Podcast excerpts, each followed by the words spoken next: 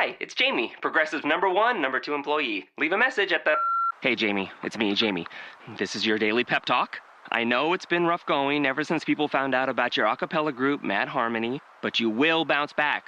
I mean, you're the guy always helping people find coverage options with the Name Your Price tool. It should be you giving me the pep talk. Now get out there, hit that high note, and take Mad Harmony all the way to nationals this year. Sorry, it's pitchy. Progressive Casualty Insurance Company and affiliates. Price and coverage match limited by state law. El lunes pasado pudieron ver por Cogiendo Pon a Eric Rodríguez y al señor Vicente Hidrach. Hoy, en Dándote en la Cara, tenemos al señor Vicente Hidrach y estaremos hablando de muchos temas y a la misma vez contestando preguntas y comentarios que hizo la gente por Facebook en Dándote en la Cara.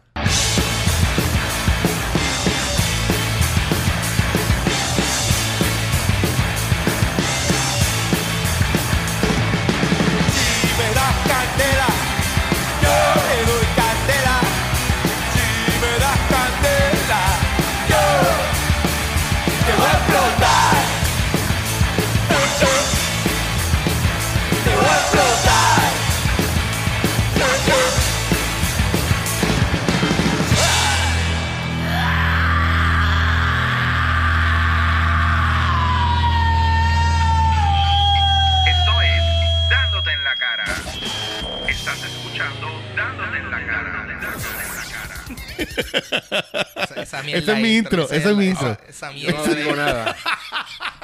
El- yo creo que yo maté esto. ay, aquí, Dios ¿verdad? mío. A mí me da gracia porque la cara, la cara de ella fue como que.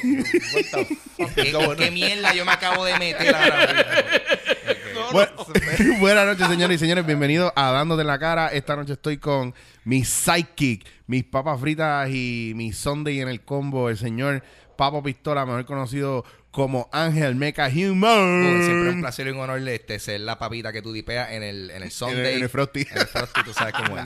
Siempre un placer, caballero. Y hoy tengo el súper placer de tener a un caballero casi como si fuera el padre de todos los comediantes de este país, porque todo el mundo lo quiere, lo aman y lo adoran. Y él janguea con nosotros la mayoría de las veces. El señor eh, padre de Chente Hidrach, el señor Vicente Hidrach. ¿Qué está pasando? Hola, Kiko, Kike, Kiko. ¿Cómo se llama? Todavía, no te creas, todo el mundo me close, confunde. Está close. close. Está mundo- close. Entre Kiko y Chicho, no hay mucha diferencia, porque Kiko... Es que, es que, lo que pasa es que que- Kiko es negro, yo soy como que... es que me tengo que acostumbrar, me tengo que acostumbrar a Eric.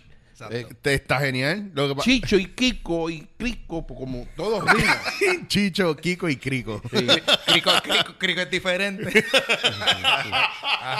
y hay Cricos diferentes. Mira, Sí, sí, es un mundo eh, eh, pri- primero que todo, gracias por venir en un short notice porque, porque pues, te avisamos a última hora o te avisé a última hora. Eh, pero me parecía curioso y me parecía pertinente lanzarme al reto de, de, pues, de pedirte que vinieras porque quería hablar del cogiendo pom por muchas razones. Y la primera es porque siempre que yo subo alguna foto contigo a mis redes sociales o eh, la gente ve los videos de pues, que los dos cogiendo pom que en los que tú estás, tú estás uno con Chente y uno que estamos tú y yo solo, la gente me, me envía mensajes para ti. Qué bueno, qué bueno. La gente te adora, la gente la gente dice, "Ay, el papá de Chente está cabrón." De hecho, mi madre te envía saludos. Porque, sí, sí, porque ella los vio, le, le- le encantó y dijo que cuando te viera, pues que le envía Igual- saludos. y- igualmente, Chicho, es un placer para mí. Tú sabes, a mí me encanta estar con ustedes. Yo disfruto mucho de la compañía de todos ustedes. Eh, el sentido de humor de ustedes me, me, me, me atrae. Además que eh, son mis amigos. Así que... Ah, Qué Oye, yo- a mí me encanta porque yo siento que eh, eh, como que estamos todo el mundo de alguna forma unidos en una... No sé qué pasó, que de momento, mi- mira, nosotros somos tres personas que quizás de- en diferentes contextos jamás nuestros caminos hubiesen Y cruzado. somos tres generaciones diferentes. generaciones pues tú tienes diferentes. 17 años, yo tengo 23. y 67, papá. 6 al 7. Exacto, exacto. Eh, y es bien loco porque sí, somos tres generaciones diferentes eh, y hablamos de, de muchas cosas que, que están relacionadas y que no están tan relacionadas, pero suceden a las otras, ¿me entiendes? Entonces, es lo que estábamos, eh, varios de los temas que pudimos tocar en lo de cogiendo pon, aparte de la comida, eh, la desnudez y, y los culos. Yo eh, te pregunto, Vicente, ¿tú qué pudiste ver eh, cuando yo te llamo y te digo, mira, Vicente, pudiste ver cogiendo pomo, me diste diablo, yo no me acuerdo ni de que habíamos grabado eso. Bueno. no, Pero, no, pero no, es que acuérdate, he's a busy man. Claro, No, no, yo te, no, no, no. Yo estaba contentísimo. Yo, yo, yo estaba esperando ese, ese, ese El- video hacía tiempo. Sí. Eh, tú me dijiste el día antes, creo que anunciaste, mira, mañana sale eh, cogiendo pomo a las 9 de la noche. Y yo a las 8 de la mañana yo estaba así enfrente de la computadora, mira, así, así con los ojos abiertos, así esperando. Así. ¿Qué, qué hora es? ¿Qué hora? A las 9 de la mañana, faltan 12 horas. Pues está bien, ¿no? seguimos esperando aquí. ¿Qué te, ¿Qué te pareció? ¿Qué te impactó? O, o qué recuerdas que a lo mejor no recordaba y cuando lo, lo viste dijiste, diablo, coño? Porque hay un montón de cosas que no salieron. Sí. Teníamos como una hora grabada. Wow, sí, sí, yo me acuerdo ese Y día. fue- Pasamos muy bien. Sí, hablamos de muchos temas y fue bien difícil hacer el escogido. Eh, Pero salió. Lo que salió era lo que lo más pertinente. Entonces yo lo, lo- se lo puse a par de personas para que lo vieran antes de yo subirlo. Y todo el mundo estaba muy contento. Estaban claros de que eh, tenía tanto la comedia como tenía un montón de cosas bastante serias pero históricas. Y era como que wow. Y mucha gente me hizo el comentario, que te voy a leer unos cuantos en breve, de lo mucho que le gustó, la seriedad que tenía, pero a la misma vez que no podían dejar de verlo.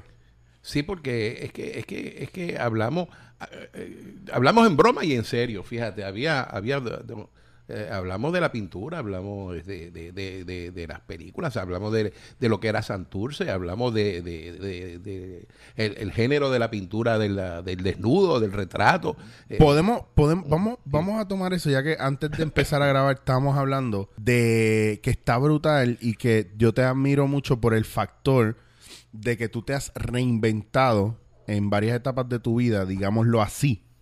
Y esta es una de ellas porque estamos hablando de, de el día que grabamos, y me acuerdo porque cuando estoy viendo las grabaciones de nuevo, o sea, vamos a tomar en cuenta que solo grabamos hace como seis meses. sí, sí. Y cuando yo me pongo a editarlo hace como dos semanas atrás, eh, veo que tú estás mencionando en uno de los momentos, ah, no, porque justo hoy por la tarde empiezo la voy a dar clase en el Museo de Arte y empiezas- empezaste a Ah, dar tu primera clase de arte. Y ahora estamos hablando y de un día ya estás haciendo tres días. Y yo te decía que, que era bien, que era bien loco porque yo sé de mucha gente mayor, mayor que tú o de tu edad, que están o de guardias de seguridad en una gasolinera a las 3 de la mañana, o están pillados en la casa y no están haciendo nada, y tú eres tan energético que yo no te creo que tú tienes 67 años, cabrón. Sí, sí, sí, sí. Mira, este, pues como tú, tú sabes, yo, yo fui, yo fui corredor de la bolsa de valores toda mi vida. Eh, eh, desde, el setenta y pico al, al 2005. en el 2005, pues, por las razones que no vienen al caso, pues, me retiré y decidí, pues, decidí, pues, est- estudiar arte. Ese Siempre fue mi, mi eh, era como que lo tenía detrás de, mi cabeza, siempre lo tenía. eh, eh, era un gran interés que tenía. Me puse a estudiar eh, pintura. Mi mujer, mi esposa eh, Rosarito, me dijo, tiene que coger esto más en serio. Que es que ella no sabía que para mí cogerlo en serio, me- está bien, me cogí un bachillerato y una maestría. Oh, y de- Entonces- que ¿Cuán en serio lo querías? ¿Verdad? Que ¿Tú que- quieres coger en serio? Vamos a cogerlo en serio esta cosa. Ahora te digo una te, te digo por otro lado, y quizás humorísticamente te lo había mencionado. Mira, eh, cu- cualquier pendejo es corredor de la bolsa de valores. Cualquier estúpido puede ser corredor de valores. Ahora, se necesita un estúpido muy especial para ser artista plástico. Exacto. Mira, aprovecho, aprovecho la oportunidad porque tengo una chica que me preguntó qué tipo de cuadros tú preferías más. Si tú los preferías más los de paisaje o si tú preferías eh, cuadros más elaborados, abstractos. ¿Qué tipo de pintura es la más que te gusta? Sí, en definitiva, el género que más me gusta. El paisaje es muy, muy interesante, muy, muy bonito, pero no hay nada como el retrato. Sí, No hay ahí- nada como el retrato. He visto, he visto que muchas veces hace ese comentario, incluso en el Cogiendo Pon hacemos Sí, alusión a, hablamos los, a de los eso mucho. portraits. Sí. Eh, y me acuerdo que el primer stand-up que yo hice con Chente en Ponce, que yo creo que fue, si no me equivoco, el primero o el segundo, que él cobró literalmente. Eh, porque nosotros lo hicimos en Ponce porque yo estaba haciendo unos talleres y yo le digo, yo me acuerdo que estábamos todos en el viaje este de, de movernos, de hacer cosas y qué sé yo. Yo le digo, Chente, tengo un taller en Ponce y me están ofreciendo hacer stand-up. ¿Quieres venirte conmigo? Y nos dividimos la puerta tú y yo, somos los únicos. Él bajó con su novia, yo fui con la que era mi esposa para ese entonces. Y lo montamos y salimos súper bien porque cobramos como 300 pesos cada uno. Que eso es, eso es, that's fucking money. Cabrón, eh, eso, eso no lo co eso no eso lo todavía no lo co- Eso, yo creo que Eso, es bueno, no- eso es bueno hoy, no jodas. Eso es bueno. bien- Mira, eso yo conozco gente en Guabate, grupos de orquestas de siete personas que cobran eso. el grupo entero. El grupo entero. por tocarte todo el domingo. Pues el punto es que yo me tiré la longa a hacer una... Un, hicimos... Grabamos en Casa 80 para ese entonces cuando tenía la- el cuartito ese allá en... En Ocean Park, frente a... El closet, el closet. aquel- y grabamos y él tenía, y que lo usamos para la promo, él tenía una pintura que tú le habías hecho un, un, un- un portrait. Y eso fue lo que usamos de fondo. Ah. Entonces el video está como que bien tipo Salvador Dalí y un chien andaluz. Super artsy, bien artsy. Super artsy, cabrón. Y, y me acuerdo que fue en Belé allá en Ponce y fue, uno, fue un show súper nítido. Y me acordé de, de eso porque cuando tú lo mencionaste, yo me acordé que eso fue lo que usamos de background porque yo le dije, mano, y ese cuadro está bien nítido. Y me dice, ah, eso me lo hizo mi pai. Sí, sí, y ya yo- tú estabas, ya tú estabas ahí ya dándole duro a lo que eran los portraits. Yo, yo siempre, siempre me gustaron, siempre me gustaron, siempre me gustó el retrato. Mira, lo que pasa es que eh, eh, el retrato, ahí es que, ahí es que tú tienes que de verdad saber quién es tu, tu tema, saber quién es tu modelo, saber conocer. Este, se puede coger un retrato y hacer un re- y hacer una pintura con acrílico, pero este, de verdad cuando cuando tú conoces la persona, cuando tú conoces el sujeto, entonces lo, lo conoces de corazón adentro, le tienes amor, le tienes cariño, le, le tienes respeto, pues entonces ya la pintura se convierte en otra cosa. Sí, sí. Porque conoce un poquito más del Sí. detalle de la Sí, persona. sí, sí, ya, ya, ya Más hay, personal. hay, hay algo más, más personal y se, eso se refleja, se refleja en el retrato. La mirada está hasta más llena, Sí. incluso el gesto es como... Pero eso hay que hay que ser bien, como dice la, la, la canción de Pink Floyd, you gotta have amazing powers of observation. Ahí. Sí, pero este, eso se desarrolla con el, con el tiempo. Este, tú empiezas a, a- a- practicar las artes plásticas, empiezas a ver las hojas, los verdes, los, los, los azules, los colores en el mundo que te rodea. Empiezas a observar las sombras y empiezas a, ver las cosas de una manera distinta que, por, por ejemplo, lo, lo- lo vería pues, pues una persona común y corriente que no practica el arte eh, plástico. Este, yo veo esa mesa aquí ahora y yo, yo, yo no le estoy viendo lo- los botoncitos, yo le estoy viendo la sombra que refleja. Y empiezas a apreciar esas cosas y después Claro. eso pues eh, lo, lo vas aplicando eh, sobre un lienzo. Nos pasa con la impro. Por ejemplo, en el caso del trabajo que hacemos con Jibarito, con mi grupo de impro, es que más allá de... Nos hemos dedicado a hacer cosas extensas porque ahí están los detalles de las escenas, de los personajes, la profundidad. Eh, ves más allá que un simple personaje que está molesto o está contento o cómo hablan. O hay, Sí, hay algo ¿cómo- más que la historia. La historia te lleva a algo más. Hay algo Sí. dentro de la psicología Sí. de los personajes que te dicen si ese personaje lo puede hacer o no lo puede hacer según el background que tú le estás construyendo. Sí. Entonces, si no tiene esa fuerza, tú no sabes cómo construirlo y no, no cuadra. Hay algo que no te cuadra. Y, y depende también de tu experiencia personal, cómo tú vas a interpretar a esa persona. Claro. Este, a Ch- Chente- yo le he hecho dos, dos, dos cuadros a Chente. Uno fue eh, en una calle, en la calle San Sebastián, un- un- una, una, una campechada. Eh, lo hice en tres días. Estaba muerto del miedo. Era un cuadro inmenso. Quizás es el que tú estás hablando. Medía cinco pies por cuatro pies. Y lo hice en tres días, muerto de miedo porque no estoy acostumbrado eh, a que la gente se, se pare a mirarte. Entonces, pues, eh, esa pintura, un día, yo hice una exposición que, que se la pedía a gente prestada, eh, dos años después, con 20 pinturas más que había eh, eh, hecho y, las expuse en, conjunto con la de Chente. Y el mismo Chente me dice, "Ve, papi, la pintura que tú me hiciste aquel día en la calle es distinta, el trazo, la pincelada, los colores, el uso de color, distinto a todas las demás otras 20. Y bueno, Chente, lo que pasa es que tienes, sí tienes razón. La hice tres años antes que de esa exposición, comparado con las otras obras que eran trabajos que yo había hecho para mi maestría. Y, y lo hice en la calle muerto de miedo. la mano me temblaba y el pincel pues se, se refleja, el, temblor de la mano se reflejó en, los trazos de esa pintura, que a mí me encanta, la tiene Chente en su casa. Después le hice una más chiquita, eh, del, rostro también, y, y- y so- y son, son completas, siendo el mismo sujeto, si tú las miras juntos, son dos técnicas completamente distintas, dos, dos usos de colores. Eh, se, se ve que Chente, se ve que Chente, antes o después, pero la técnica usada es completamente distinta. Y eso es lo que a mí me, me, me- me- me- me atrae muchísimo de la pintura. Es que, porque no, no se acaba nunca. Yo no te puedo decir, pues acabó el párrafo, punto final y se acabó. No, esto, esto es punto, punto suspensivo todo el tiempo, todo el tiempo, esperando a ver qué es lo que viene ahora, qué es lo que va a pasar. Es una averiguación continuamente, es un descubrimiento continuamente. Y eso es lo que me, me- me atrajo a mí de- después de, de- estar en una vida profesional como corredor de valores. Es un, es un mundo completamente eh, nuevo para mí. Haciendo ahora la cuestión de los portraits, ¿qué es lo que realmente te disfrutas más ahora, en esta etapa? Porque yo sé, hemos hablado hasta de los desnudos. Sí. Bueno, este eh, eh, el, el género de- el género de- del retrato eh, eh, es, es vestido desnudo. desnudo.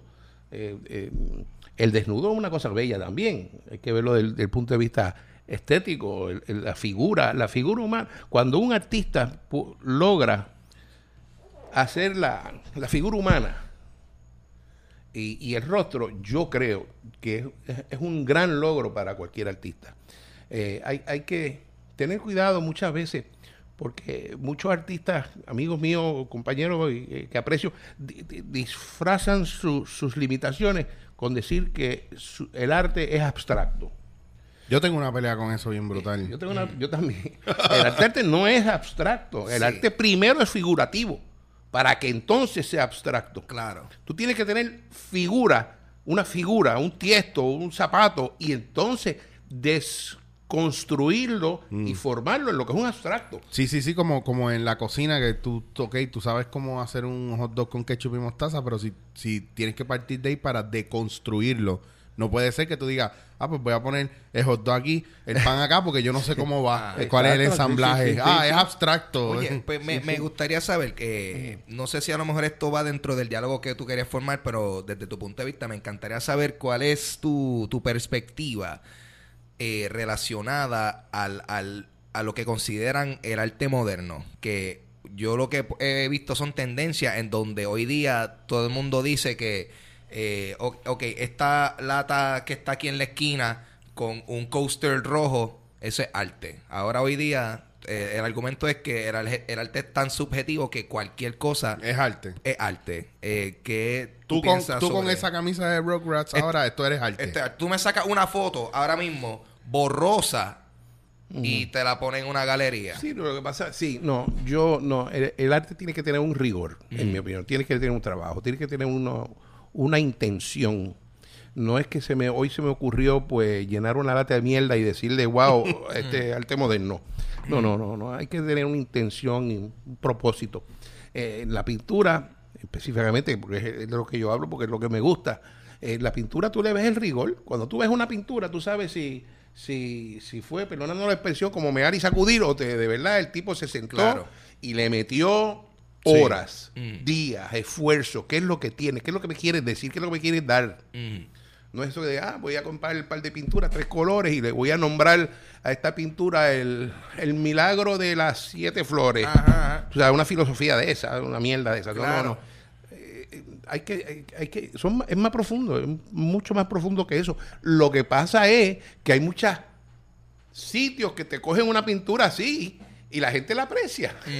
será será como el como el rol de estatus en la impro que tú tienes varias opciones o impones tú el estatus o tus compañeros te suben el estatus será que estas piezas eh, los galeros o la gente hacen demasiado hype y le suben el estatus a la pieza Sí, yo, ah, puede así, hay, de- hay mucho de eso. yo pienso Puede- que es una cuestión de, de manipulación de Sí, sí. propaganda tú Eh, eh, muchas veces el galero, el galero te puede hacer a ti o deshacer, porque tiene otro que prefiere. Claro. Y, y- y a lo mejor si simplemente eh, te, te- eso pasó sin quitarle mérito artístico, con Jean-Michel Basquiat. Basquiat, sí. Con- y, y- y- y a mí me encanta Basquiat. Eh, Y creo que Tiene- tiene dos o tres piezas Tiene una, no, no, el tipo, el tipo, el Sí. tipo le, eh, le metió rigor.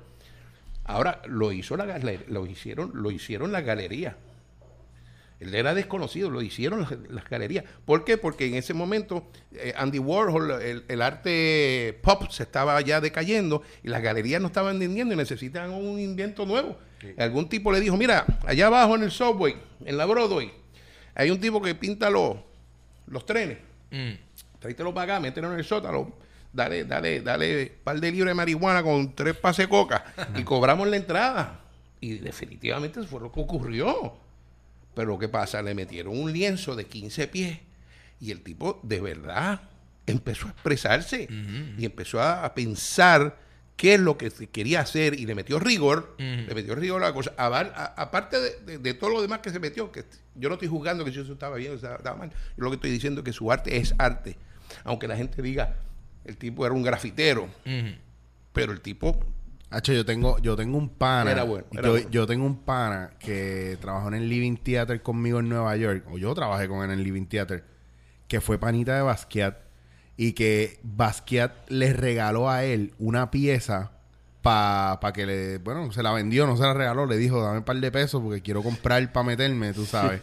y le regaló una pieza que no se la filmó, pero que Christie's lo, lo hace legítimo. Lo que pasa es que hubo una pendeja con las piezas de Basquiat que el papá, que le queda vivo todavía, dijo que las piezas que estaban fuera, que empezaran a aparecer después de cierta fecha en adelante, que no las iban a aceptar como de Basquiat. Un, un- un reguero así. El punto es que es David Bowie, que él, él dibujó y pintó a David Bowie en una pieza y se ve bien nítido porque parece Count Chocula, cabrón. En verdad. y, y, mano, y no tengo esa foto, te la quería enseñar, pero la tengo el pana mío. Y siempre me he quedado con eso en la cabeza porque, porque el Living Theater es un teatro que fue fundado por, pues, por esta gente que, que ahí jangueó Dalí. Ah, Yo tengo una foto de la, de, de la que fue mi directora del Living Theater, que, en, paz, en paz descanse, con Dalí cargando el bebé de ellos. Qué loco. Así, pero de absurdo. súper este, bizarro, ajá. Este, Frida Kahlo y Diego se quedaron a- con ellos en el Lower East Side cuando, cuando Diego pintó eh, Rockefeller Center.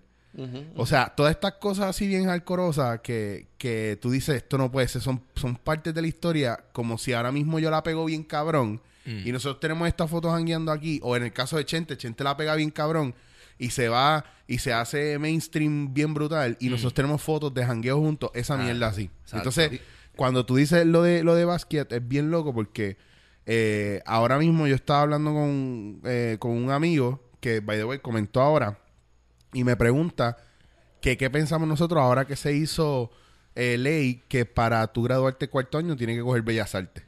Ah, eso, es- eso acaba de pasar, ¿verdad? Eso acaba de pasar. Qué de- bueno, sí, qué bueno. hoy o ayer, el- el- eso. ya era tiempo que le den la importancia necesaria a las artes aquí. Sí, todavía yo tengo la pelea con lo de la agricultura. Yo pienso que agricultura, por lo menos básico, mínimo, contacto con la tierra hasta que te gradúes debes tener. Oye, pero una pregunta. Yo, eh, yo pensaba que las bellas artes siempre fueron parte de, de- del currículo, porque yo por lo menos eh, en elemental, eh, por lo menos había que coger, bueno, ah, bueno, no es obligatorio, porque es como que, No, no, o- es, es- eh. es como que, o, ok, o coge teatro o coge esta otra clase. Mira, yo te voy a decir, Franco. Yo estudié, yo estudié en escuela pri- privada toda mi vida. Mm. A mí me dieron clases de pintar este, con pintura de, de- de dedo, ¿cómo se llamaba? Hand painting. Mm.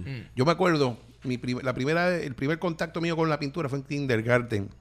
Me acuerdo que me dieron unos potes con unos colores y me dijeron, coge la pintura y ponla. Y a mí, yo, esas cosas que uno se acuerda cuando era chiquito, cuando pa- patinaste por primera vez, cuando corriste patines. Mm. Eso se pues, queda con uno. Uno se, se queda con uno. Pues yo me acuerdo el día que yo toqué esa pintura por primera vez en mi vida en kindergarten. Más nunca me tocaron el tema en la escuela. Hasta mis 55 años de edad que yo dije, "Pero, espérate, a mí me parece que me gusta. O sea que tú no, tú tocaste la pintura de chamaquito, pero no volviste. Más nunca, yo- más nunca me tocaron el tema en la escuela a mí, jamás. Ok, ok. Jamás. Wow. Bueno, en la escuela formaban coros y, y- y shows de, de escenarios, y- pero la plástica nunca la volvieron a tocar. Sí, de dibujar, de siempre pintura. son cosas más, eh, casi siempre, o, o música o, o cosas teatrales. Nunca te da más la plástica. Hablando, hablando de lo teatral, Me, me pregunta aquí uno de los muchachos que se comunicó con nosotros a través de la página de Facebook dándote en la cara. Eh, que te ha visto en dos anuncios de televisión, ¿tú le meterías más a la actuación? Me encantaría. Claro que sí. Ah, Sí, claro que sí. ¿Qué, qué es lo que te gusta? bueno, tú has hecho, tú has hecho stand-up, Yo- que eso yo- es romper yo- el frío bien yo brutal. hice, yo hice un stand-up con Chente y comprobé que lo- Chente tenía razón. Me cagué del miedo. Me cagué del miedo. Este, he hecho un par de anuncios. Este, una vez en la escuela, Ah. Ángel, cuando era en séptimo grado, que cogí hasta pulmonía. Cogí una pulmonía. Te voy a hacer, te, te voy a narrar esto. Ok, ok. En séptimo grado yo pertenecía a un club de esto de, de la escuela. Hicimos una obra de teatro que se llamaba Otra vez el Diablo. Eh, no me acuerdo ni de... Ni, Nombre subjetivo ahí, no me acuerdo el plot. el- el- el- bueno, la cosa era que yo- en la parte mía yo era un extra y yo hacía el papel de uno, un miembro de una ganga eh, borracho. Y la escena mía, pues yo simplemente estaba tirado borracho en la escena cuando abría el escenario y venía un tipo y me cargaba y me sacaba del escenario. Esa era, Eso era todo. esa era, esa era la línea mía. Hor- ¿Te recuerdas el chiste? Horror un cadáver. Bueno, Ah, ah. pues, pues eh, eh, el papel mío fue de, de- de- de borracho en la, en la escena. Mira, yo no me perdí una, una, una, ah, práctica. Un ensayo. Un- Yo no me perdí un ensayo. la, la- la parte mía duraba 30 segundos. Yo estaba las 5 horas del jodido eh, eh, eh, práctica ese día en el, eh, mirando, mirando, disfrutando y, y esperando cuando yo mo- y viniera mi momento de hacerle el borracho. Sí, sí. Este, este Entonces, es tu momento eh, para eh, lucirte. sí, vamos ese allá. era el, el- el- el Oscar moment, tú sabes. Ajá, ajá. Pues ahora que, y perdona que te interrumpa, ahora que tú dices eso, ¿a qué se debe entonces? ¿O qué tú, qué, cómo te sientes con el hecho de que, bueno, yo siento o veo que hoy día esta generación no quiere tomarse tanto tiempo en prepararse para las cosas o no le meten tanto tiempo de preparación? Es buena pregunta, así como que es todo rapidito y... Todo, todo Fa- es, el- es el fast food. El fast lane. Fast lane. Coño, es que después la vida le da duro y uno dice, espérate, hay que, met- hay que meterle. Es que yo, hay que yo, meterle. yo pienso igual. Yo fui a Mayagüez en estos días a dar un taller eh, porque todo el mundo me decía que todo el mundo hacía impro ahí. So, yo fui yo fui blindado. Yo dije, ah, pues como todo el mundo hace impro, voy con Elena para trabajar unas cosas y con otro amigo, con Millo, que tú lo conociste, que es guionista y pues podemos trabajar eh, cosas específicas. Empiezo a dar el taller y pues, mano, le faltaba mucho de, de base Ok. de estructura, eh, de organización. y yo dije, wow, tengo dos recursos que no puedo usar ahora mismo porque no puedo pasar al, al expert level. Porque todavía no hemos, no hemos bregado con el amateur basic level. Sí, sí. Es- Bueno, te, te- te- te- perdona que te interrumpa, No. pero me acuerdo de algo que me pasó, a- me ha pasado a mí toda mi carrera profesional como corredor y como, como artista. Cuando yo, para ser corredor de valores, tú tienes que pasar una serie de exámenes que aquello era de, de- de- de- para mí, sentarme a estudiar era, era una tortura china. Por primera vez en mi vida, yo se lo he dicho a Chente, por primera vez en mi vida, yo me senté seis meses a estudiar, pero que yo, que, que- y yo me quería morir estudiando. Qué, qué horrible. Eso yo no, yo, yo- Aquello- yo no aquello tengo hábitos de estudio en Sentarte a estudiar No, no. cuando yo, nunca. Es que aquello, aquello fue horrible. Bueno, la cosa es Ah. que, por, coño, pasé el examen. Para mí era una sorpresa, porque yo siempre sacaba F en todas las putas eh, exámenes. Bueno, bueno aquel, aquel examen lo pasé y, y empiezo a, a- a- a- a- a practicar la profesión de como corredor, compra, venta, demanda, oferta, bla, bla. Coño, y tanto esfuerzo y todo- de repente tú te das cuenta cuando tú te presentabas en algún sitio, todo el mundo sabía de la bolsa de valores. Todo el mundo es un fucking experto. Tú te declaras eh, que eres cirujano del cerebro y eh, aparecen 27 al lado tuyo al otro día que saben con cojones de cómo operar el cerebro. Ah. Coño, de un break, yo me quise, me, me, me esta pendeja. O el típico, después que, después que tú dices las cosas, ah, eh, lo Ah, sabía, sí, ya yo sabía sabía. eso, eso. sí. Todo el mundo le Claro, bruto. tú perro. pe- claro, Sí. Claro, pues, se lo sabe todo el mundo. Yeah, Eh, yeah, right. Pues, pues, pues eh, eh, del arte pasa igual. Tú te vas a dar con mucha gente que, ah, pintura. No, yo, yo, yo, yo estudié, coño, en Zaragoza. En- en- o, o tú puedes estudiar en la universidad que tú quieras, papá. Si tú no le metes, you're not gonna make it. Ya. Tú sabes. Mira, me- a, a mí, a mí me preguntan aquí que quién fue tu inspiración para ser artista. Oh, Pues yo me imagino que tiene que haber una mezcla Eh, sí. ahí o tienes uno ahí. No, no, ya- ya- yo, yo te digo, no, no, eh, el hombre más grande en la pintura, eh, en la historia de, de la, de la pintura plástica, después del Renacimiento, es Vincent Van Gogh. Vincent Van Gogh, en el impresionismo, 1854 a 1890. Vincent Van Gogh, Vicente Drach. No, ese hay, alguna- hay un algo- patrón hay ahí. un patrón. No, no, pero ese tipo, ese tipo, ese tipo hay que usted tenga. Tú- Eh, tú- cuando tú, tú hablas de la historia, de la historia de la pintura antes de Michelangelo y después de Michelangelo, Miguel Ángel, Bonarotti, y, y- y- y después tú hablas de antes y después de la pintura, antes de Van Gogh y después de Van Gogh. Eso es, Tú- eso es para mi gusto. ¿Están ustedes familiar- familiarizados? Yo me imagino que sí, porque esto es un grupo de gente culta. Mm. Con el director Akira Kurosawa. Claro. Sí. Ok. Él hizo en Dreams, eran. eh, esta película Dreams son diferentes bloques, diferentes short films en uno. Y uno de los, de, la, de los que hace se llama Vincent. Ok. Y es bien nítido porque es este japonés que se pone a ver una pieza de Van Gogh. Y entra del y entra a la pintura y Sí. se ve espectacular. O sea, es una pieza. No, eso eh, o sea, absurdo. bueno, Kurosawa, al fin. Sí, sí, eso, yo la vi los otros días en, en- en el internet, preciosa. Él se va caminando por los, por los, por los eh, eh, paisajes de Van Gogh y al final eh, eh, eh, que, que se dice que es la última pintura que hizo Van Gogh antes de suicidarse, que es la de los pájaros esos en Sí. el campo de trigo. Él se va caminando por el caminito que, que lleva a, a- ningún sitio. No tiene fin, no tiene el final. En la pintura no se le ve el final. Ah, y él se va caminando hasta que simplemente desaparece. Yo quiero venderle este episodio de Dándote la cara a WIPR. Sí, sí. yo, creo, yo creo que. Estamos en una baja genial, me no, no, es encanta. que, que la plástica, tú me hablas de la plástica, a mí eso es, eso es droga para mí, olvídate, papá. Claro, a mí claro. me fascina el tema. eh, me- Y es un mundo tan extenso también. Y es, Sí. hay tanto de qué se puede hablar. Sí, sí, no, no hay final. No hay, es más, no hay principio. Bueno, hay principio, pero no hay final. Oye, y, y ah, ¿cómo es que entonces tú decides que tu próximo paso después de haber estado trabajando en las bolsas de valor y todo eso es meterte al mundo de las artes? Considerando que, son realmente dos mundos totalmente completamente diferentes. distinto. Sí, lo que pasa es que, mira, yo, yo, eh, eh, eh, la- el negocio de la bolsa de valores a mí me, me- me iba a matar. a mí Primero, yo estaba, yo estaba muy enfermo. A mí me operaron del corazón a los 43 años de edad, me metieron cinco bypasses. Ya yo estaba sentenciado, vamos a ponerlo al así. otro lado. O sea, yo eh, al otro lado. Yo, yo- y tuve la suerte de vivir y, y- y educar a, a mis hijos. Y, y cuando llegó el momento de que ya no podía más, porque mm, simplemente me fui. ¿Por qué el arte? Porque siempre me atrajo, me atrajo. Siempre me, me- era un, un big question mark en mi cabeza.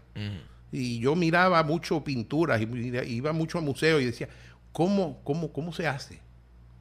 ¿Cómo se puede hacer esto? Y, pues decidí hacerlo y mi esposa me, me apoyó.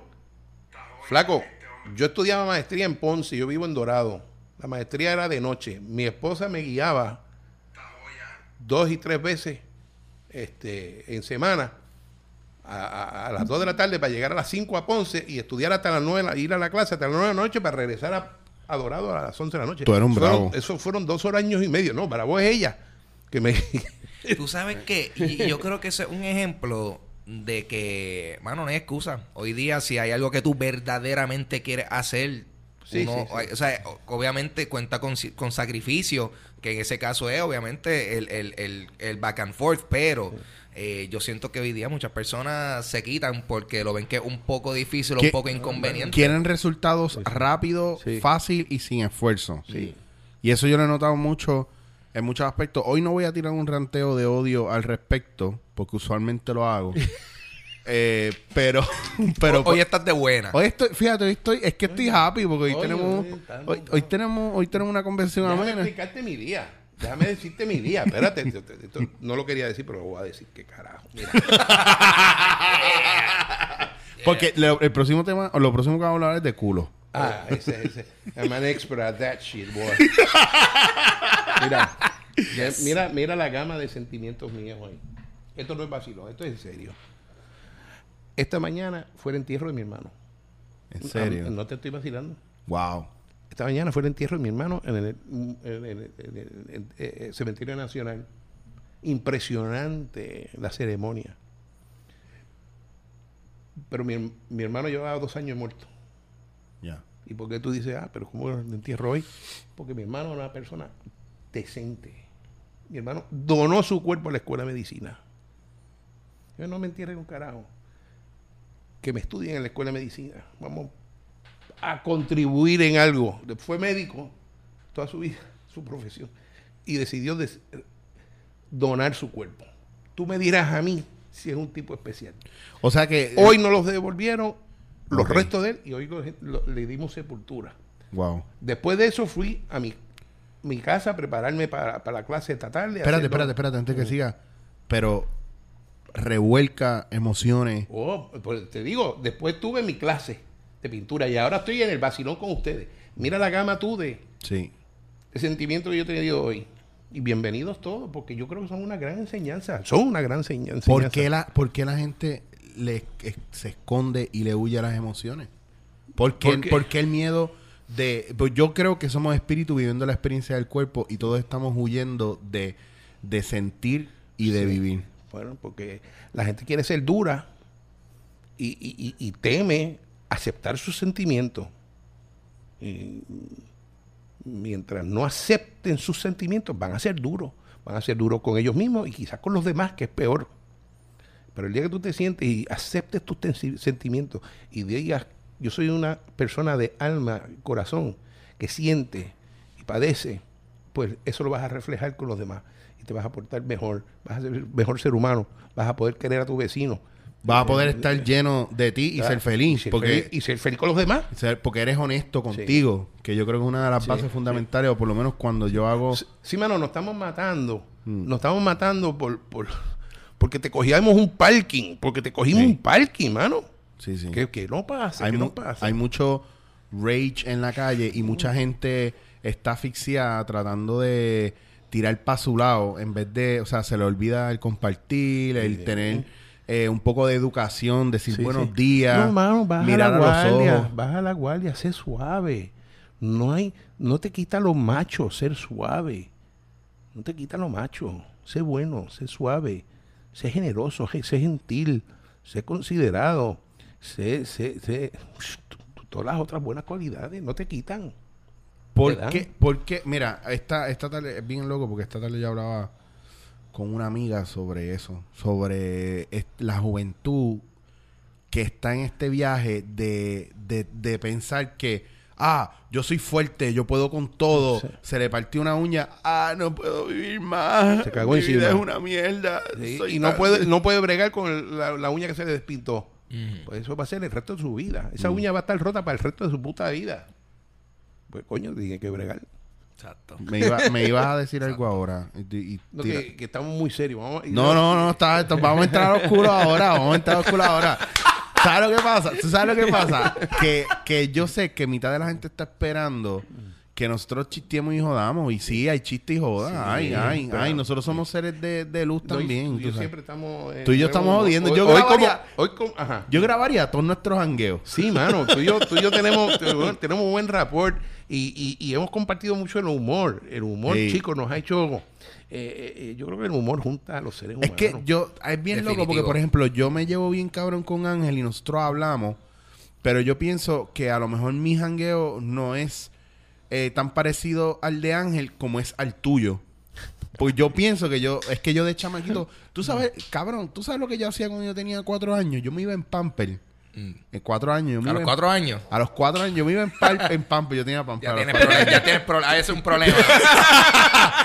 El, no, pri- es que- el primer red flag ahí. Cabrón, pero es que yo, es que yo era vago. Yo no, a mí, a mí no me gusta quitarme y ponerme pantalones. yo no puedo hablar de pan, pero en mi época era el culero. Pues, pues yo andaba o en Pamper o en por ahí por la calle y cuando mi abuela me encontraba, me encontraba eh, jangueando con los viejos del parque que estaban jugando dominó y bebiendo cerveza. Ok. y hasta el sol de hoy yo lo único que hago es janguear con dones que están bebiendo cerveza y jugando dominó. Bueno, yo no bebo cerveza, pero jugamos dominó cuando tú quieras. Vamos, Bueno, yo soy el peor partner de dominó. Ya me lo Todos mis panas me dicen eso. Yo soy el peor. Ellos me dicen, estoy jugando con tres, eh, con, con do- dos enemigos y un traidor. Sí, sí, sí, sí.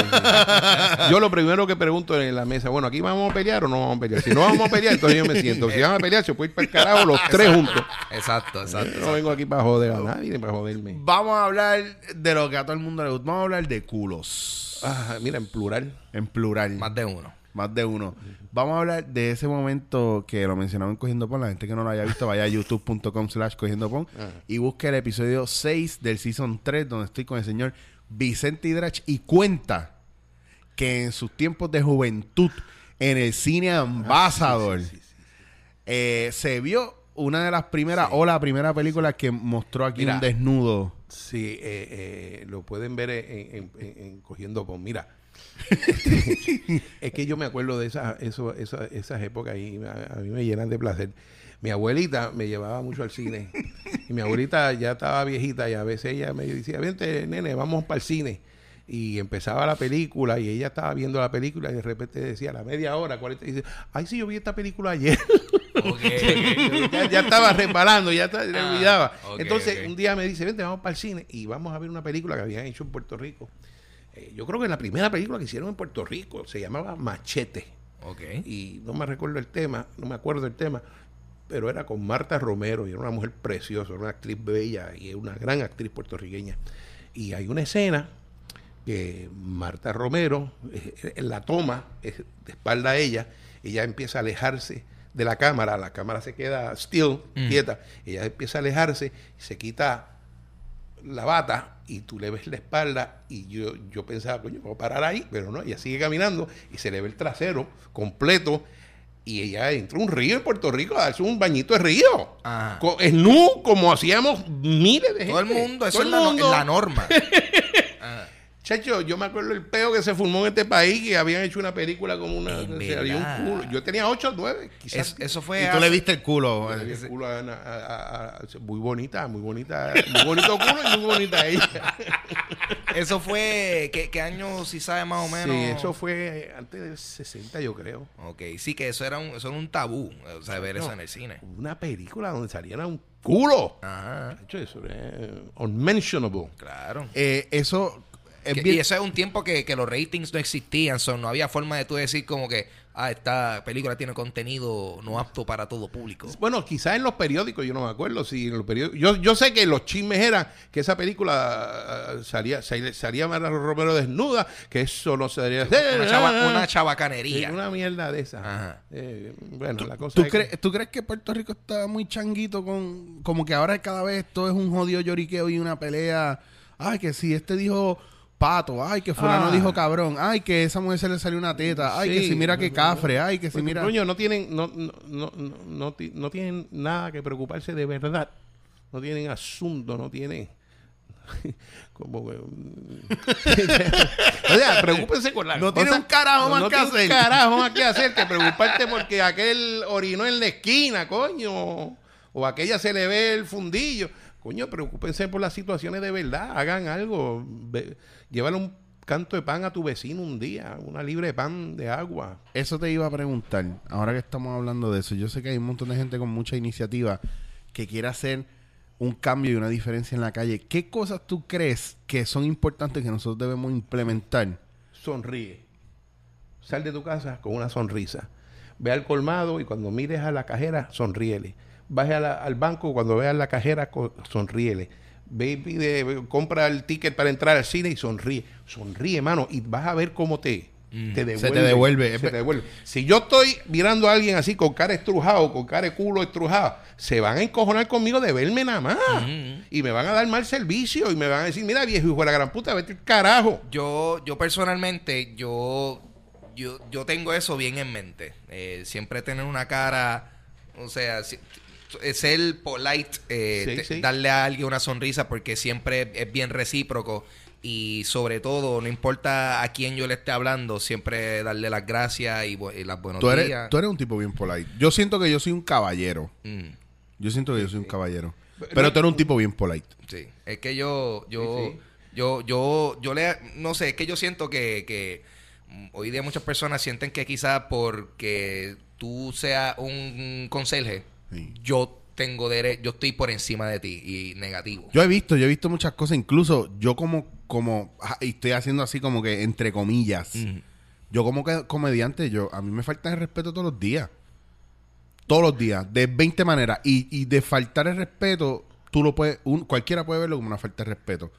Yo creo que yo lo veo en muchos, en muchos momentos, algunos días es bien difícil, pero en un- muchos momentos yo lo veo como que, pues, me está cogiendo confianza, porque esto es lo que yo proyecto en las redes, en la calle, en todo lo que yo hago. Confianza. Sí, I'm reachable. Bueno, también hay gente, puede ser que Pero hay gente que es bien huele bicha. que huele bicha, no saben sus límites, o sea, no saben, quieren hacerlo, they try too hard. Y que a lo mejor quieren ser un chistoso contigo y la cagan, tú sabes. Sí, pero y- no saben que la cagaron. Y son douchebags heavy, Son- cabrón, sí, tú sí. sabes. Este, ahora, el, el, el, el ejemplo que das, Ángel, es muy bueno. El conserje, tú no estás por encima del conserje, pero el conserje se tiene que sentir orgulloso de ser conserje. Claro. Y tiene que decirse, mire, aquí estoy yo y yo soy el que mejor conserje soy este jodido sitio. Claro. Tú sabes, tiene que sentir orgullo por eso. Y, y uno puede... Porque si no, ese es el que se te caga en la madre porque tú Claro. no eres el conserje. Exacto, y te va a dar mal servicio y está encojonado contigo de verte nada más. Claro. Es, es, es un tomidame, es un- A veces yo lo veo en los coffee shops eh, que pasa mucho que la gente viene con cara de perro a pedir su café y entonces paga un café de tres pesos y ya ellos ellos entienden que por pagarte un café de tres pesos para ellos bebérselo tú tienes que dar el servicio de la vida tú tienes que darle un masaje tienes que tratarlos bien sí, y, ellos con, y ellos con cara de corporate huele bicho y ah dame mi jodido café ah, mira esto me lo escupieron y claro cabrón con esa jodida cara de, de troll encabronado cualquiera ¿me entiendes? Claro, Sí. claro. Y es bien loco porque es a través del arte que nosotros muchas veces le damos esa bofeta de, de, de, de, de- de sonrisa o de gracia o de risa. O sea, mucha gente depende, Sí. en este caso, y me lo dicen y yo lo veo, dependen de mí para yo hacerlo reír, para sentirse bien. Y a veces tú estás en la calle con 20 mil cosas y no tienes la máscara de comediante puesta, tienes la máscara de preocupado porque no te ha llegado el cheque, porque la agencia no te pagó, porque el show te lo cancelaron. Mira, benditos sean los que nos hacen reír, benditos. Si es que eso, eso es lo que nos hace falta. Yo voy a andar, yo quiero andar con un vaso por la calle para recoger chavo, Sí, cabrón. mano. benditos sean los que nos hacen reír. Tenemos, tenemos, te- te- tenemos un, este país está sufriendo de un estreñimiento de humor. Coño, que necesitamos que nos hagan reír y nosotros hacer reír. Vamos a ser felices, Sí. coño. Ah, que si está difícil. Pues, pero ¿qué, qué, qué vamos a hacer? Vamos para adelante.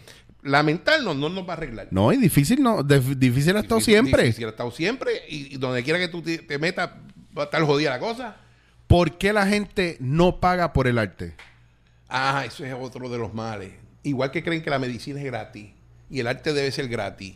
Y a los artistas no hay que pagar, el artista tiene que darnos esa jodienda que tiene, esa pintura, eso es de gratis, tiene que actuar de gratis, coño, eso es para el pueblo, eso es la cultura. Mire, vaya hacia el carajo. Mire, vaya hacia la mierda, páguele a sus artistas y págueles bien y páguele a sus profesores. Coño, ¿qué es eso de que el arte es gratis? No, la medicina tampoco. ¿Tú quieres medicina gratis? Vaya a otro sitio, aquí no es gratis, no, no nada es gratis, coño. Tiene que pagar. Y al artista hay que pagarle. Porque el artista se jode para hacer lo que está haciendo. Y se educó. Y se educó. Se educó, pagó Estudió por educarse. su- estudió su, su oficio, coño. Ángel, ¿tú qué estudiaste? Yo estuve en Sagrado eh, estudiando producción digital de cine.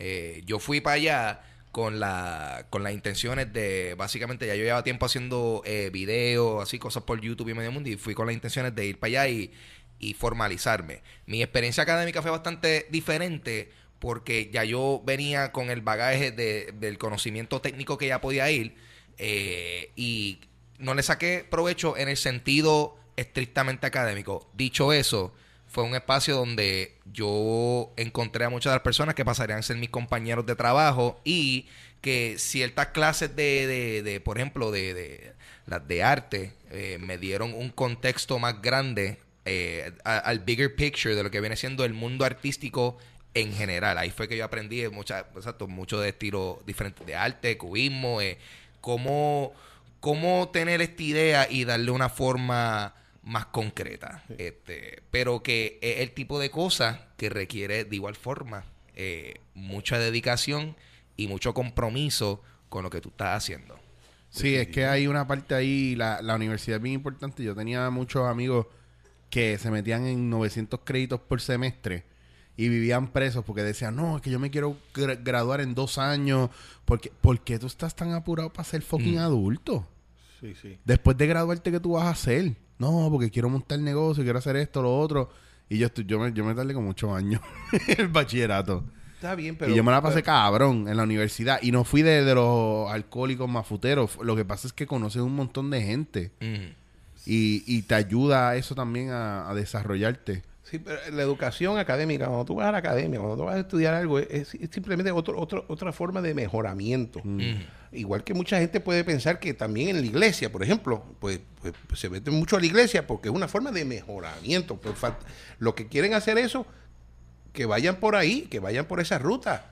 Los que quieran ir por los estudios de medicina, que vayan por esa ruta. Los que quieren estudiar este cómo pintar las losetas, pues y ya, pues, pero, pero, pero estudien cómo pintar una loseta, o cómo cortar una loseta, o cómo serruchar bien una madera. Oye, y me gustaría saber, de- desde tu punto de vista, eh, porque hoy día eh, la- las universidades y las escuelas ya no son necesariamente la única fuente eh, educacional disponible. Eh, hoy día muchas personas, cono- eh, o sea, realmente si tú quieres aprender cómo hacer este plato de comida, no hay, no hay más nada que hacer que meterte a YouTube, chequeate un video y esto. Pero yo pienso que aún así, con esos recursos, las personas no tienen esos recursos y como quieran No lo aprovechan. Ay, ay, man, es que me- ponerme a ver un video de 20 minutos y yo, cabrón, eh, tú, tú, hay gente que están meses yendo a una clase a las 8 de la mañana para aprender eso en 20 minutos y aún así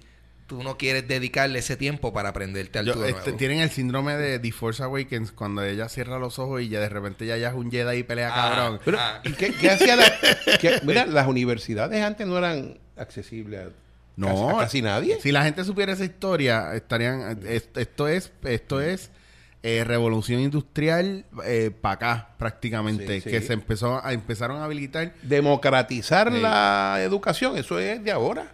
Antes la gente no, no podía ir a las universidades. Mm. Es más, ¿por qué, na- por qué nada más que por qué escribí- existían los escribanos Mm. en las iglesias? Porque eran los únicos que sabían escribir. La la demás gente no sabía escribir, pues el escribano tenía unos libros y eran, eran sacerdotes porque aprendieron a, a- a- a- a escribir en los en los seminarios, pero nadie, nadie sabía ni escribir ni, ni leer. Pues entonces, pues poco a poco se fue eh, democratizando la, la- la- la educación. Pero señores, este, tú no tienes que ir a la universidad también para educarte. Hay mucha gente que va a la universidad y sigue igual de bruto y animales. Ajá, y, Ah, y- y no tienen ningún tipo de y- educación. Y, y- y no les interesa tampoco. Que de hecho, yo, yo conozco. eh, Muchos va- de ellos trabajan en el gobierno. Yo te- No, es que lo que pasa es que yo tengo, yo tengo varios compañeros que, que fueron, como quien dice, los de, los de mi clase, que ellos en efecto sí terminaron el bachillerato y medio mundo, pero muchos de ellos eh, se ganaron el degree haciendo lo mínimo sin verdaderamente irse a la calle a practicar o hacer el trabajo. Y son personas que hoy día tienen eso y están haciendo cosas totalmente diferentes a eso. O sea, que no, no están aplicando el conocimiento que adquirieron. Eh, eh, y, y aquí, ¿cómo, cómo, cómo que se llama este, este de, de- Él se de la- llama Ángel. Ángel No, no, no, el, el de la computadora, este. Ah, eh, Steve Bill Jobs. Gates, Steve Oh, Jacobs. Bill Gates. La gente No, no. dice- la, do- do- Bill Jobs. Bill Jobs. la cosa es que Steve, Steve Gates. Bill Gates dejó la universidad a mitad de camino y ahora la gente dice, ah, pues hay que dejar, ah, pues yo voy a ser Bill Gates, pues dejé de... Cabrón, pero él se- quitó de Harvard, tampoco- cabrón. Sí, es como que. Tampoco es así, tú sabes. Cabrones, a lo mejor, a lo mejor usted que me está escuchando no tiene el cerebro súper dotado para quitarse la universidad. Usted no es un X-Men, ¿ok? Cójalo suave. Me preguntan, eh, ¿quién tú preferirías ser si tuvieras la oportunidad? Pues te tengo que leer esto bien porque, porque me lo pusieron y yo creo que es bien importante que yo te lea esto. Sí. Me dicen, eh, Don Vicente, si pudiera escoger Quítame el- don, quítame el don, quítame el eso, lo puso, eso lo puso Maite ahí en el, en el mensaje. Si pudiera escoger entre en otra vida ser Magneto de los X-Men La cara que él puso. o Picasso en esta, ¿cuál sería? Sinceramente, yo no sé quién carajo es el X-Men. no te puedo contestar, yo no sé quién es el X-Men. Magneto que. Entonces me pone Magneto que pueda leer mente. Eh, ¿Verdad? El profesor Xavier el que puede Ahora, leer mente. ahora, sí sobre Picasso, sobre Picasso te voy a decir, es tremendo artista. uno de los grandes artistas de la historia. Un mierda de ser humano. Ah, Un mierda de ser humano. interesante. Sí, era maltratante, machista, abusador. Tiene todas las cualidades malas de un macho. Ahora, un gran artista. Eso puede pasar. Pero yo, conozco, cabrón. yo conozco mucha gente que tienen todas las buenas cualidades de un excelente artista, pero uno huele bicho. Era bien malo el hombre. No, pero mujeres. tú sabes que, pero eso está genial porque eso significa que aún así tú puedes discernir el trabajo artístico. Sí, no, de chacho, yo, que- no, sí, el tipo, el tipo, yo, yo- yo- yo- tengo libros de Picasso, libros, los estudio, los veo, me encanta, pero como ser humano hay que también ve- hay que verlo y hay que estudiarlo también para, Claro. no, para, no- para no cagarle igual que él. Claro, claro. es que yo, yo siento que también hoy día muchas personas a veces no pueden eh, cruzar esa raya entre el artista y la persona. Y a veces dejan que una cosa pues influencie Sí. positiva o negativamente. O sea, hay veces que es una mierda de artista, pero es como es tan buena gente, Sí. eh, pues le dan quizás más valor al arte. O viceversa. O lo- el arte está cabrón y la persona una mierda y le baja el valor al arte. Sí. Bueno, es que, pues, eh, eh, el- hay que separar, hay que separar el producto del productor. Eh, o sea, el, el fabricante y, y la fábrica. Eh, eso es lo que pasó con Picasso. Yo quiero eh, que tú me digas si tú tuvieras la oportunidad ahora mismo de cambiar completamente a una persona que no soporta. Puede ser político, puede ser artista. ¿A quién sería? Ya sabemos que Picasso no te cayó nada bien. Como persona. Pero ¿hay alguna persona en lo, en- ahora mismo que tú dices, diablo, fulano, necesita esto, obligado? Oye, hermano, eso, eso está difícil. Es que, Está difícil y es comprometedora Sí, también. No, no es que yo, yo cambiar, yo no, yo no- que la gente, cambiar a nadie, no. Cambiarme yo. Yo no puedo cambiar a ¿Y nadie. qué, ¿Y qué tú piensas que tú tienes que tú podrías cambiar o quisieras cambiar? Ah, uno tiene siempre mejor, que eh, ah, siempre me- ah, se puede mejorar, mejorar. sí, yo Sí, estoy de acuerdo. mejorar. Yo estoy de acuerdo. Sí, sí, se puede mejorar. Mira, este, ser mejor ser humano, tratar de ser mejor eh, guiando, o sea, tratar de perder menos el. Tú no guías, tú no guías más, pues tú me venías siguiendo ahí como todo un detective. No, yo guío bien. Como un private investigator. yo guío, guío Es que bien. mira, mira, a ver, eso Sí. puede ser otra otra carrera más. Aunque- que- Coño, chofer, eso es buenísimo. Aunque, ojo, yo tengo que, yo tengo que poner el audio de un statement que tú hiciste. Dime, ¿qué carajo dije yo ahora? déjame, déjame sacar esto porque esto está espectacular. Yo me, yo me reí tanto contigo en el cogiendo pon. Malo con cojones, pero nunca he chocado.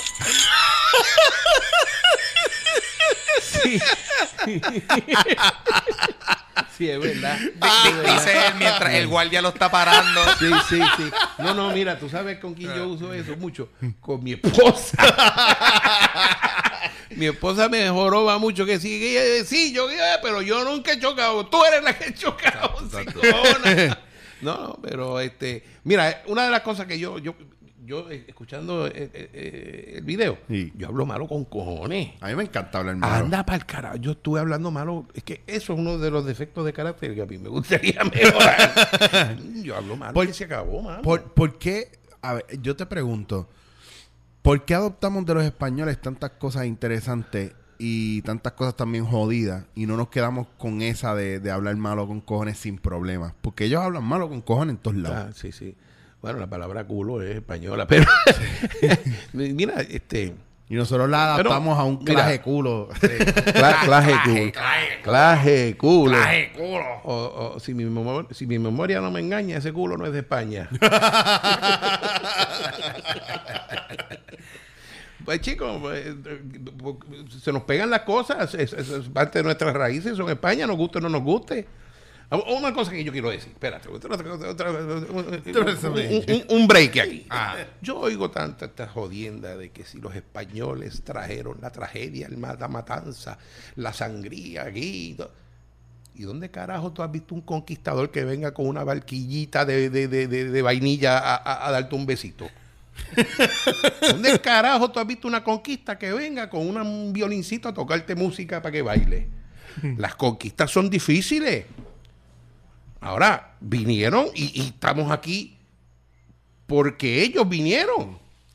y porque trajeron los negros, nos guste o no nos guste, la historia es así. Lo que pasa es que tenemos que aprender qué fue lo que pasó. Lo que pasa es que la y gente- mejorar lo que, lo, que, eh, lo que hacemos nosotros porque aprendimos de eso. No es que cri- criticar todo el tiempo, ah, los españoles son todos una gran puta, mira lo que hicieron, mira lo- Señores, con eh, calma, seguimos coño. condenando a- al pueblo español. Coño, hace 500 Hace años. 500 no años, jodas, eh. ya, ¿sabes? Get over it. tú Y entonces no podemos celebrar lo que se ha convertido la humanidad de, de entonces porque nos da vergüenza. Sí, pero eh, cu- cuando, cuando un cabrón aquí te mata la familia entera un 31 de diciembre, te las quema, pues eso se nos olvidó ya. Se- Eso se- hace unos años, un, un cabrón aquí me quemó la familia entera. Ya se nos olvidó. Ah, coño. Ah, pero los españoles llegaron hace 15 años y le limpiaron la cacharra cuánto indio había aquí. Pues coño, tú sabes, tengan una perspectiva de la vida y aprendan que eso no fue así, pero no debió haber sido así. Y ustedes, si son conquistadores algún día en tu puta vida, no lo hagan. No lo hagan igual. No lo hagas igual. Si vas a conquistar a la novia, no abuse de ella o de su familia. Es lo mismo, compadre. Yo creo que también es una cuestión de, de no importa. Perdóname, el- me- me- no, ah, no, a mí me encanta. me- Mira, Vicente, coño. Vicente, te voy a decir una cosa. A mí, yo no le tengo miedo a, a- a rayar la línea entre lo serio, la realidad, el chiste. Yo creo que yo tengo la capacidad y todos tenemos la capacidad de tener una conversación. Si quieres escucharla, escúchala. Si no quieres escucharla, no la escuche. Pero yo nunca voy a hacer, o voy a tratar, no voy a decir nunca, porque vivimos en casa de jabonero, todo el mundo se resbala. Pero yo, yo no, sí- yo, yo nunca había escuchado eso antes. Papi, yo escuché eso y eso a mí me dio una bofetada, porque es la verdad, todos vivimos en casa jabonero, en cualquier momento cualquiera se resbala. Y para mí es bien importante dentro del arte, si el arte es, es una manera de expresarte, pues yo nunca me voy a expresar, o voy a tratar de nunca expresarme a lo que los demás quieren que yo diga. Yo quiero expresarme a lo que yo quiero decir. Entonces, por eso a mí me gusta toda la conversación que hemos tenido. Sucedió porque tenía que suceder y porque teníamos que hablar estos temas. Esto fue lo que se dio, esto es lo bonito de la improvisación y es lo nítido de cada vez que yo me siento a hablar contigo, que ya sabes que tú estás invitado aquí cuantas veces tú quieras, todas las veces que yo te pueda tener en el programa con todos los temas que hay, o sea, lo que tú Yes. quieras. Después de eso lo vamos Yes. a hablar. Y estoy, estoy de que quisiera tener hasta budget para tenerte regular ahí. Sí, No, yeah. papá. No, no, después, después que hablemos de culo, no hay problema. pues fíjate, te tengo que dejar. tú te- vamos a hablar de algo que pasaba y para ir cerrando.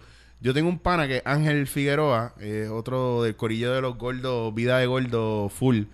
Y cuando yo estoy en Instagram y él, o él está en Instagram, si vemos un culo que nos gusta, yo lo tagueo a él y él me taguea a mí.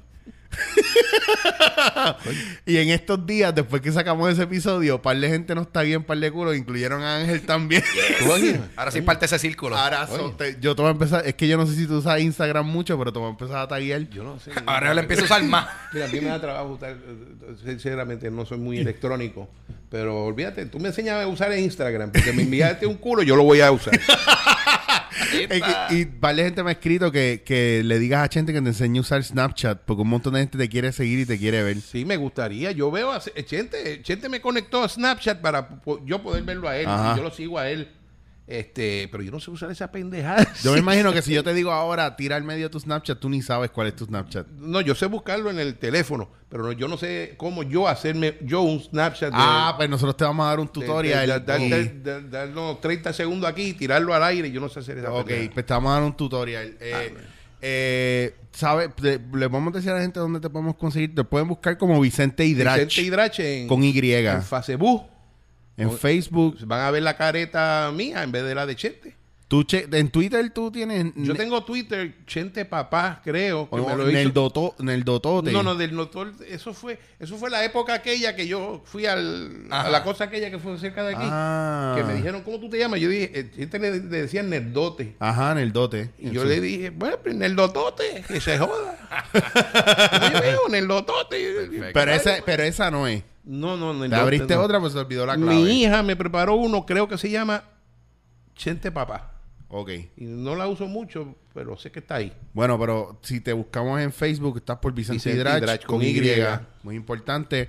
Eh, por favor, no escriban mierda. O sea, hablen cool con él. No, Sí, no hay problema. No, le, no, me ha- no le hagan a él lo que, lo que muchos me hacen a mí, que me escriben mierda con cojones.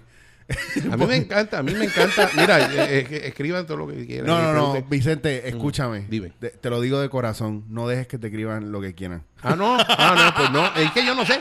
A mí me encanta estar en este ambiente con ustedes y conocerlo. Ya yo conozco a Ángel, yo he visto a Ángel en stand-up. y A ti ni te dice día. Yo te conocí en Ponce y yo estaba ese día allí. Tú estabas en... Ah, es verdad, tú Yo estaba- fuiste. Yo estaba, yo estaba con Rosarito. Tú fuiste. yo fui a ver a, yo fui a ver a Chente y a ver a Chicho. Nosotros, no- nosotros no la pasamos claro. tan cabrón. Yo me la paso, yo te voy a ser bien honesto. Yo me la paso cabrón con Chente siempre que trabajamos juntos.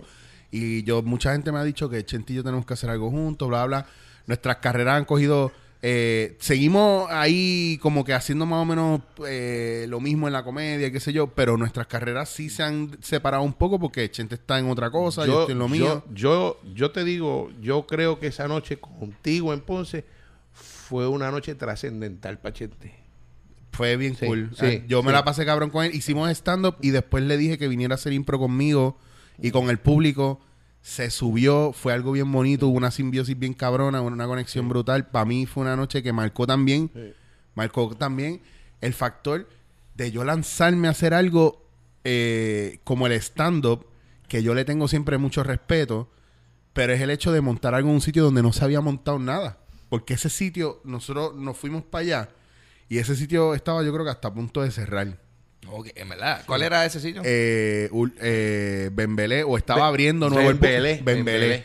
El punto es que abrimos, abrieron ese día para nosotros y el show se promociona esa misma semana. Y nosotros, bueno, si cada uno nos ganamos 300 pesos y fue a 5 pesos la entrada, Sí. o sea, empaquetamos el sitio y no había una tarima. O sea, era un espacio donde la gente hizo una media luna y se paraban por todos lados a vernos. Ujú. Y, mano, fue una chulería. Fue mágico. Y yo sé que Chentillo estábamos atrás, en la parte de atrás del negocio, cagado. Él repasando su, su rutina, yo repasando lo mío. Y era como, cabrón, estamos aquí, vamos a hacerlo. Y fue tremendo show. Y fue bien noche, nítido, mano. Tremenda Bien noche. nítido. Sí. Eh, a ver, tenemos que tener cuidado como artistas que sí debemos cogerlo en serio, pero un- nunca tan serio que, que se nos olvide reírnos de, Sí. de eso. Sí, sí.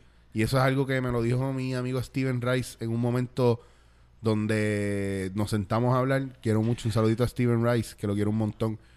Eh, y eso es bien importante. A los que están haciendo esto, eh, cójanlo suave. No traten de envolverse tanto con la cuestión de la fama y diviértanse. Mi hermano me decía, y perdona que yo vuelvo a interrumpir, mi hermano siempre me decía, si tú te sabes reír de ti mismo, eres una persona saludable. Toma ya. Coño, pues yo estoy bien. Sí, yo, yo paso riendo de los chiquitos que yo lo tengo. so, eso, todos los días. Bueno, señores y señores, llegamos al final de este... Yes, ese fue el último punchline. Sí. Oye, esa es la que hay. Yes. Estoy bien envidioso. Déjame hacer otro chiste.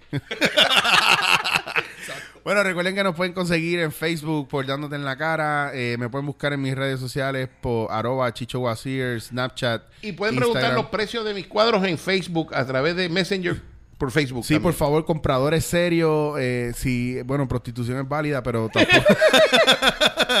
Carne por cuadro, no sé. Eso tienen que hablar después. Si el filete es bueno, no sé.